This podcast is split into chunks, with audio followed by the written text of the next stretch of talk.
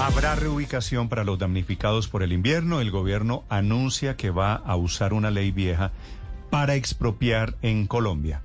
Y para expropiar, con el fin de atender a los damnificados de esta temporada de lluvias, Javier Pava es el director de la Unidad de Gestión de Riesgo que hace el anuncio. Doctor Pava, buenos días. Sí, buenos días, Néstor. ¿Cómo, ¿Cómo es el tema? ¿En qué está pensando el gobierno en asunto de expropiaciones, doctor Pava? A ver, nosotros estamos en este momento en medio de una temporada de lluvias, el momento más pico, el, pico de lluvias terminando este mes de noviembre y hemos declarado la situación de desastre nacional para poder defender esa situación.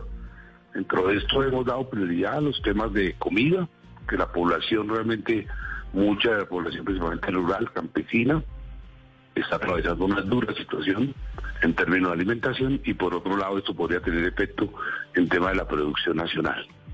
Adicionalmente a esto hemos tenido que evacuar familias porque efectivamente han venido sufriendo los estragos de las avenidas torrenciales, los deslizamientos y tenemos un número importante de población que ha estado eh, con sus viviendas inundadas durante largos meses. Esta situación nos lleva a que tomamos medidas que tienen que ver con la relocalización de estas personas. La relocalización que hasta adicionalmente se venido manejando hasta ahora es el de trasladar las personas a salones comunales, a colegios, que generan un nuevo riesgo que es el tema de inhabilitar instalaciones educativas.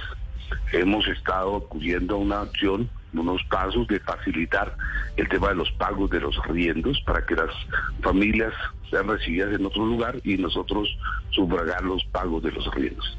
Todas estas medidas las hemos venido realizando que son las tradicionales, pero eso no es suficiente. Hoy en muchas situaciones efectivamente eso no resuelve el problema y la situación de las familias que sufren la tragedia es mucho más complicado. Por eso, hablando, la misma ley 1523, la misma ley 1523 establece tres artículos, el artículo 73, 74 y 75 para que en los momentos que se requieran realizar alojamientos temporales o reubicaciones definitivas se acuda al tema de la adquisición de predios. En sí, pero, estamos hablando de cuántas familias en esa condición. De expropiación. ¿Cuántas familias, de Pava, en esa condición que necesitan alojamiento? En este momento tenemos cerca de 670 mil familias que han sido afectadas por la tragedia. De estas 6.700 tenemos más de 17 mil familias que requieren en muchos casos la evacuación o temporal o definitiva. Eso lleva a que en algunos sitios la situación es mucho más complicada, en otros ha sido manejable, en otra situación ya la situación se hace muy complicada. Por eso la misma ley establece las opciones de adquisición de predios, ya sea negociación directa o incluso utilizar la figura que es la que se utiliza normalmente en compra de predios de expropiación por vía administrativa. Sí, si son 17 mil familias, doctor Pava, estamos hablando de cuántos predios son los que ustedes intentan comprar o arrendar o por lo menos negociar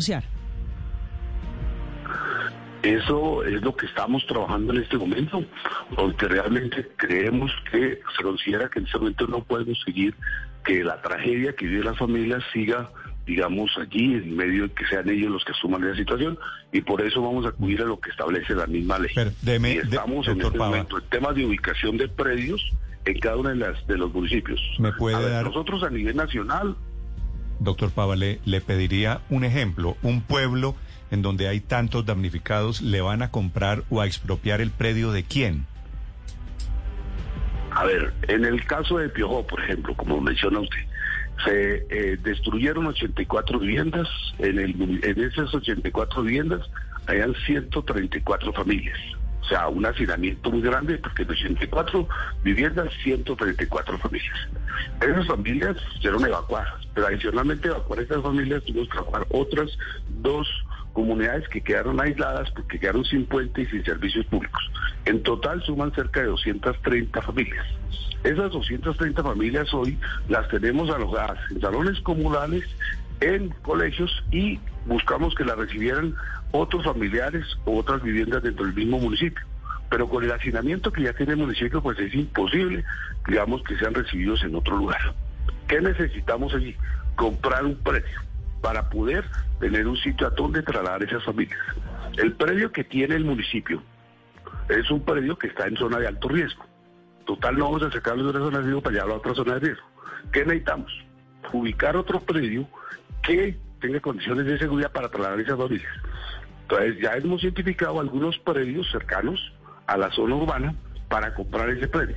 ¿Qué nos permite la ley? Comprarlo de acuerdo con la ley 1523, que para eso se estableció, o por negociación directa, o en dado caso, por la urgencia que están viviendo estas familias, si la tragedia que vive en la ciudad y el país podemos excluir incluso a la expropiación por vía administrativa, que es una figura que se utiliza en todos los procesos de negociación que utiliza el Estado en cualquier momento. Sí, y que es una especie de toma hostil, doctor Pava, pero solamente para claridad, ¿ustedes van a comprar predios o a expropiar predios o a negociar obligatoriamente la compra de esos predios? No es para construirles casitas a estas familias, sino entonces es para construir albergues y que no sigan inhabilitando los colegios y los salones comunales? Inicialmente, inicialmente se construyeron unos alojamientos temporales, pero definitivamente iniciará un proceso ya del tema de construcción de viviendas en educación en los casos en los cuales se adquiera el predio. ¿sí? Que en el caso, por ejemplo, del ejemplo que le colocaba, es para de una vez empezar un proceso de construcción allí mismo para reubicación definitiva de esas familias. ¿sí? Eso es una realidad que está viviendo y el proceso es un proceso que está reglamentado por la ley 1523 del 2012, artículos 73, 74 y 75. Igualmente el procedimiento de una negociación directa y el proceso de una adquisición de predios.